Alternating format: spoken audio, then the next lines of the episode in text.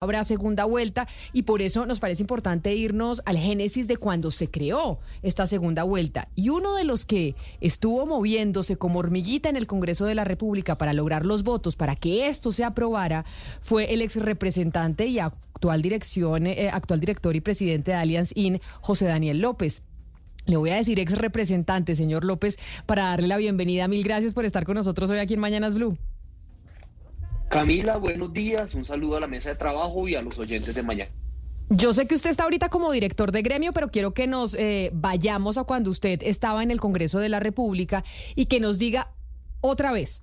¿Por qué razón decidieron crear la segunda vuelta en Bogotá? El propósito de la segunda vuelta, cuando ustedes dijeron esto hay que meterlo en esta reforma política, es importante que Bogotá tenga segunda vuelta, es ¿por qué? Vea, esta es una iniciativa que lideramos con Juan Carlos Lozada básicamente para buscar superar o aliviar un poco tanta pelea política que hay en Bogotá. ¿Qué ha pasado sistemáticamente? En Bogotá se elige un alcalde y más tarda en posesionarse que en arrancar uno de los que perdieron las elecciones a buscar revocatoria del mandato.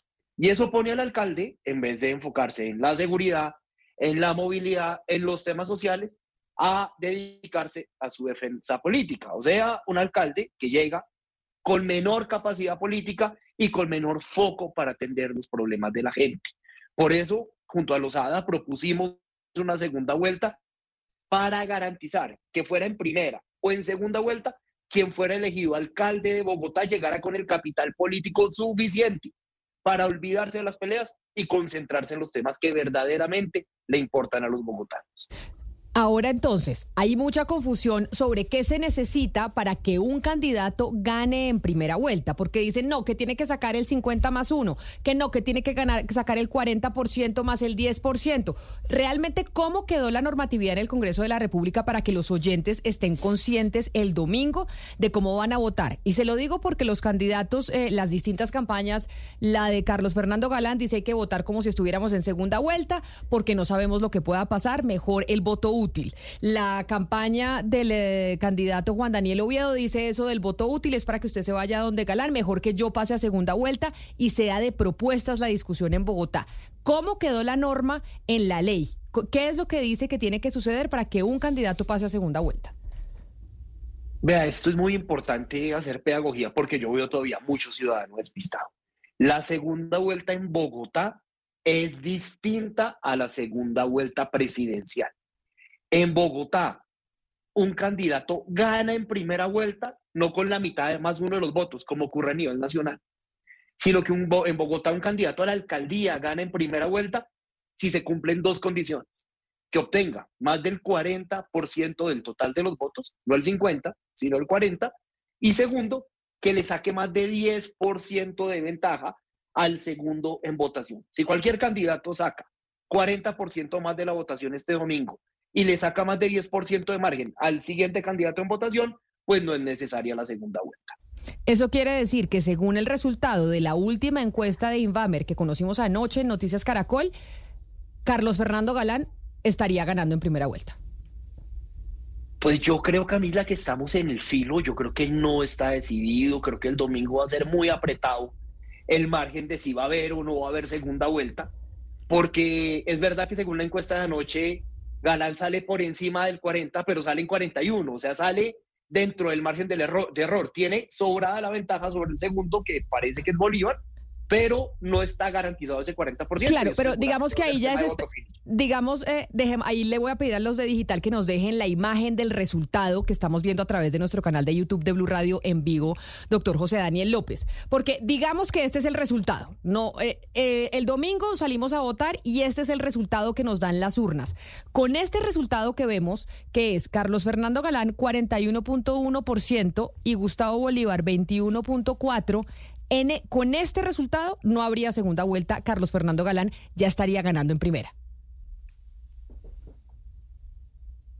Doctor. Así es, con ese resultado, con ese resultado se acaba la elección, Galán ganaría en primera vuelta porque cumpliría las dos condiciones, más del 40% del total de los votos y más del 10% de ventaja sobre el segundo. Y sí o sí tiene que cumplir las dos condiciones, no es una u otra. Tiene que tener más del 40% y llevarle más de 10 puntos de ventaja a su contendor. Así es, las dos condiciones, si solo cumplió una, pues hay segunda vuelta. Si no cumplió ninguna, pues hay segunda vuelta. Si cumplió las dos condiciones, pues se acaba el partido en primera vuelta. Es representante López, una de las críticas que tienen las segundas vueltas es que eh, pueden exacerbar eh, la polarización, que suelen eh, polarizar la ciudad de los votantes.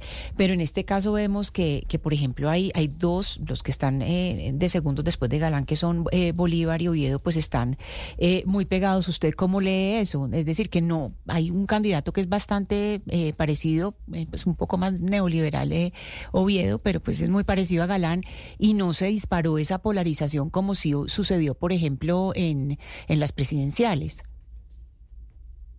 Pues Ana Cristina, lo que muestra la literatura internacional, y eso lo vimos cuando impulsábamos este proyecto, es que las segundas vueltas, de hecho, lo que hacen es desactivar un poco la polarización porque ponen a los candidatos no a radicalizarse, sino ampliar su, su plataforma programática para lograr representar a más ciudadanos. Si usted se acuerda, por ejemplo, la segunda vuelta, la de Petro y Rodolfo fue un poco atípica, digamos, por el perfil de Rodolfo, pero la de Petro y Duque.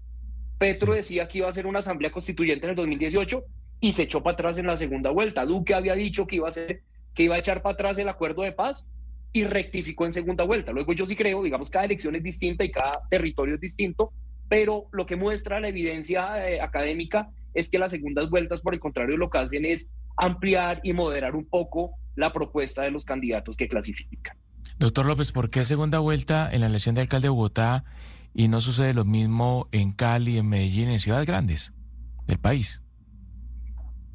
Esa fue una decisión odiosa y fue uno de los puntos más difíciles de este debate y creo que acá hay básicamente dos razones. Una, de orden presupuestal la segunda vuelta cuesta. Esto cuesta una plata, si no me falla la memoria, para la época se estimaba que iba a estar alrededor de 60 mil millones de pesos. Eh, entonces, pues se priorizó a la capital, que tiene, y es la segunda razón, un ordenamiento jurídico y un régimen legal distinto. Bogotá está regida por un estatuto orgánico, es la única ciudad que no es parte de un departamento, es el distrito capital, pero yo sí creo que un poco la experiencia, luego algunas elecciones de lo que pasa en Bogotá, podría ayudarle al Congreso a pensar si esta figura debiera ampliarse a algunas otras ciudades capitales o a las gobernaciones departamentales.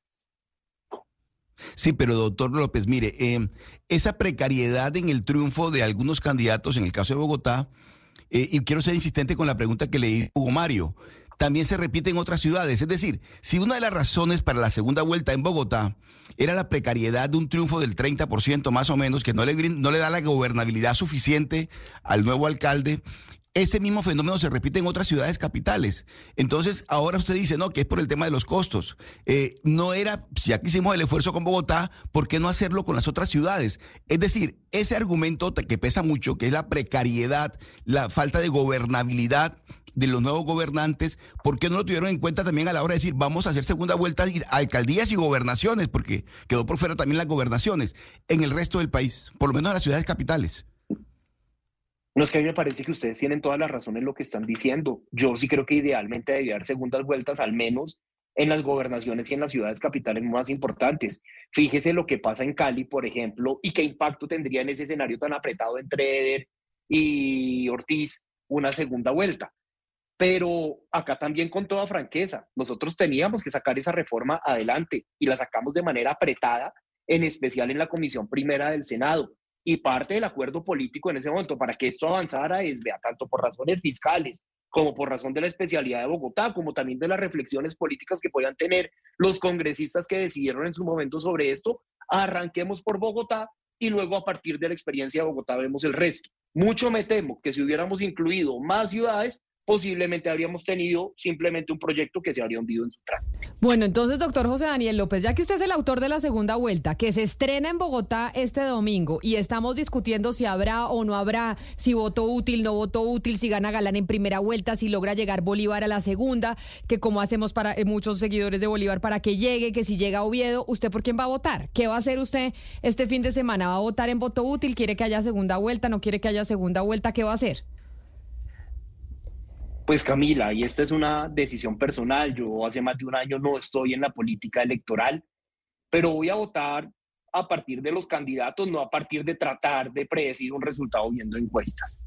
Veo que Bogotá tiene candidatos maravillosos, en eso Bogotá es privilegiada en términos de los candidatos que tiene, varios de ellos, su formación, su trayectoria, su capacidad. Creo que para ningún bogotano es una decisión simple, pero de manera personal, Camila, yo tomé la decisión de votar este domingo por Carlos Fernando Galán. Y lo hago básicamente por una razón. Yo he sido una especie de nerd en los temas de Bogotá. Cuando pasé por el Congreso, no solo saqué adelante la segunda vuelta, también saqué el único proyecto que ha actualizado el Estatuto Orgánico de Bogotá, el Estatuto de Ciudades Capitales, hice parte del grupo que logró la región metropolitana que integra Bogotá con Cundinamarca. Y dado, digamos, como esa obsesión personal que tengo por temas de Bogotá, a mí sí me interesa que el próximo alcalde sea una persona que lleve ya bastante tiempo también trabajando estos temas de Bogotá que son técnicos, que son llenos de matices, que son locales. Y yo veo que el que lleva más tiempo en ese estudio y en ese trabajo de temas de Bogotá es Galán y por eso, ah, como ciudadano bogotano, voy a votar por él. Tengo que decirle que me sorprendió, nunca me imaginé que me fuera a decir ese nombre, doctor José Daniel, usted que fue representante de la Cámara por Cambio Radical. Ah, pero bueno, ahí se conocieron entonces con Carlos, con Carlos Fernando, ¿militaron en algún momento juntos en el partido? No, fíjese que cuando yo llego a la Cámara, Carlos Fernando estaba saliendo del Congreso y de hecho para esa época estaba saliendo también del partido. Pues es el eh, ex representante José Daniel López, hoy actual presidente de Allianz In, este gremio de las Allianz In es aplicaciones, ¿no? Sí, Uber, Rappi. Sí, sí, sí.